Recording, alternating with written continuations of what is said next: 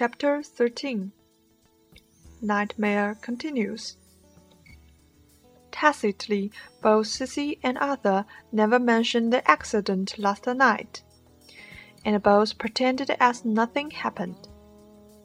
Then, after that day, Sissy discovered that there was a little different around her. Some maids' expressions showed that they were quite impertinent to her and others even murmured around her in English. But when she came to them, they just stopped and made a pretense of being busy. Even her sister Ria was a little odd. Anyway, she would not have to visit here again, so just let them go. She had no time to worry about them. She had a more important task to do now. How to tell the truth to Ria.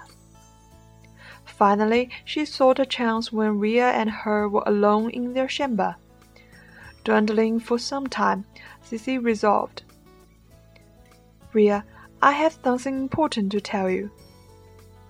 Berengaria put down her book and smiled. Well, finally decided to tell me. I've been waiting for two days. Thea, you're so shy. It's nice that someone adores you. Why keep secret from me? Wait for two days? Sissy was surprised, realizing that they were not discussing the same topic. What do you think I will say?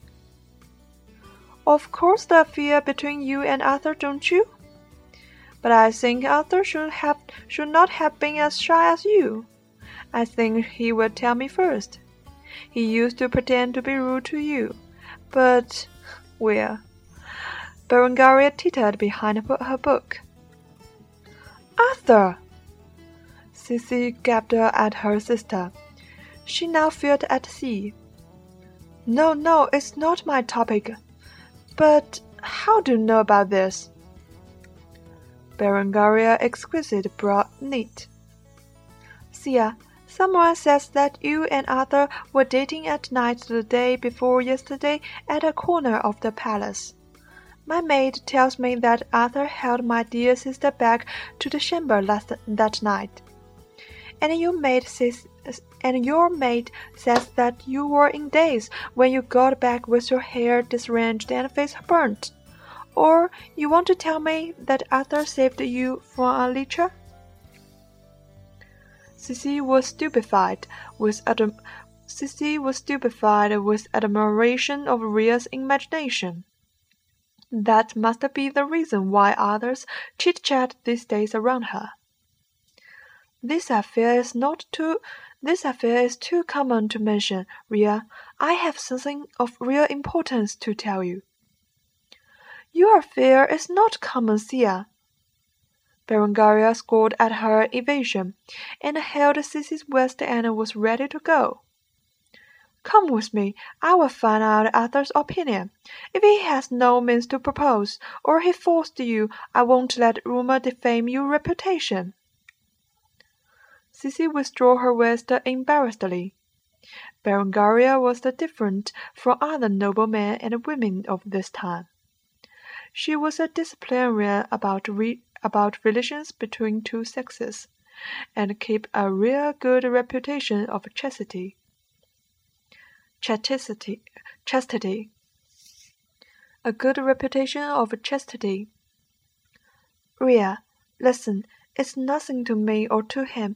I've heard that Saint Boniface had ever complained that the people of England have been leading a shameful life, despising lawful marriages, committing adultery, and lusting after the fashion of Celtic people of Southern. So you see, this is not a big affair. Listening to her explanation, Berengaria smiled. Are you trying to protect him? You are afraid of getting him into trouble. Just tell me the whole story. Sissy embarrassed, but then she decided that it might be a good transition to that important truth. As soon as she reminded of Richard, Ria would not bother asking her affair. It so happened that night Arthur sent me back to my chamber, but he said that he had something important to tell me, so we went around in the palace. What he wanted to say was that I should pay attention to my words and actions in court, because there were lions and spies here. Then we reminded of his duke. This is what I want to tell you, Ria. Do you know that his duke is Looking around, Sissy felt it was unsafe to speak out.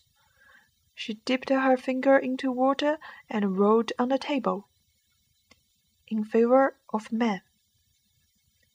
Seeing the words on the table, tears were suddenly filled up in Berengaria's eyes. Sissy hugged her and comforted. I know, I know. It's the toughest for you to accept the truth, Maria. You are the victim of lies. Don't worry. You will always have you will always have my support. And King Sancho is also on your side. Suddenly Sissy realized a serious problem. If Berengaria didn't marry the lion heart, would the history be rewritten? Would her time travel change the whole story? But if so, whatever she left for her parents, they would never recognize. Oh no, according to that grandfather paradox, if the whole story was changed, her parents and herself might not exist at all. Then how would she travel here? When Sissy was confusing with her philosophy questions, Berengaria held her hands and whispered near her ears in a very low voice. Sia, could you please keep secret from Richard and me? I beg you not to tell father. Sissy stumbled briefly and replied. Of course I won't tell anyone else. His duke is still the bravest knight. No, I mean, if you tell father, he won't allow me to wait Richard any longer. Sissy was again stupefied. After a silence, she slowly replied, Ria, you, you, you have already known Berengaria nodded and recounted her story with Richard. She had heard of his legend since childhood. When Richard was fifteen, when Richard was fifteen, she succeeded the title and territory of Aquitaine. After unifying the Duchy of Aquitaine, she paid a routine visit to Navarre every year. She was eight years younger than Richard. Like other girls from noble families, she adored that charming brave Richard in heart. In 1180, when Richard came to visit Navarre again, he discovered that the youngest princess of Navarre was fifteen years old and became a seductive, elegant lady. At dinner, for the first time, she sang a song for Berengaria, praising her beauty and his affection. It sounded like a dream. A dream of a girl had come true. Since then she had been waiting day by day for his proposal. But year after year proposal did not come and wedding still lay over the horizon. Although he hadn't proposed, he had never showed interest on other on other ladies. His focus was on how to become more powerful and to prepare for the throne. She well understood that the wife Richard needed should be both wise and elegant.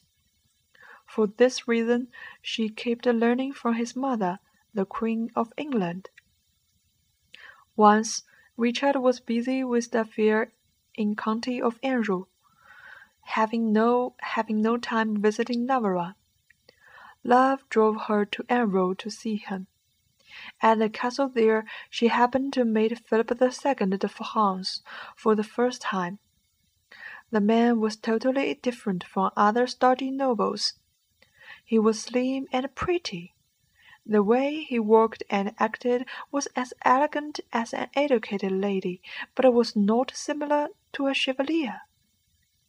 Her tuition and the sympathy in Count Philip's eyes told her that she loved the wrong man. She then learned that just in 1180, after Richard attending coronation of Philip II, he suddenly decided that he needed a consort. Berengaria just appeared at that time, and it was quite a appropriate choice. Although he determined to get married earlier, with objection of Philip, and the wedding was delayed again the wedding was delayed again and again. And a betrothal with Princess Alice, the sister of Philip II, was settled down when Philip was settled down when Richard got alliance with Philip during the war against Henry II. Sissy sank in blue.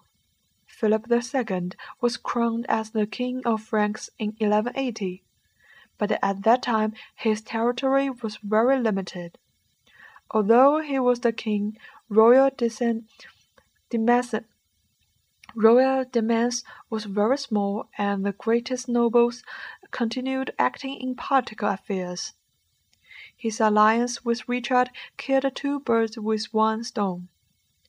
On the one hand, this, this alliance restricted, restricted the great nobles inside France. On the other hand, the war against Henry II might get England in chaos. When learning this story, when learning this history, he, she really admired the persistence and strategies of Philip. Anyway, Philip II was one of the most successful medieval French monarchs in expanding the royal demands and the influence of monarchy. However, now, seeing the sadness of Berengaria, she suspected that Philip II might not that great. He was taking advantage of Maria's beloved Richard, and eventually, Ber- and eventually Richard died young in his conspiracy. She knew the endings of everyone, but she couldn't say anything to them at all, and no one would believe her either. The only good news was that no matter who Richard loved, Berengaria would still be the queen of him. But could she bear such a burden? Ria, as your sister, I respect your choice but I can't help but advising you to reconsider your own happiness of a lifetime.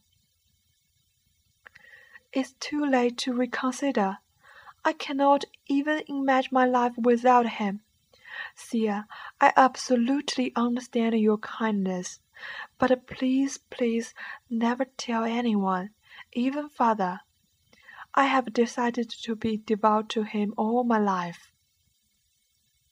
Berengaria lowered her, lowered her voice, hugging Sissy tighter. Avoiding seen tearing, both of them held back tears. When their eyes were not that red, there, there was a there was a flurry of excitement in the vestibule. In the vesti in the vestibule. Then the maid came in. His Highness is back,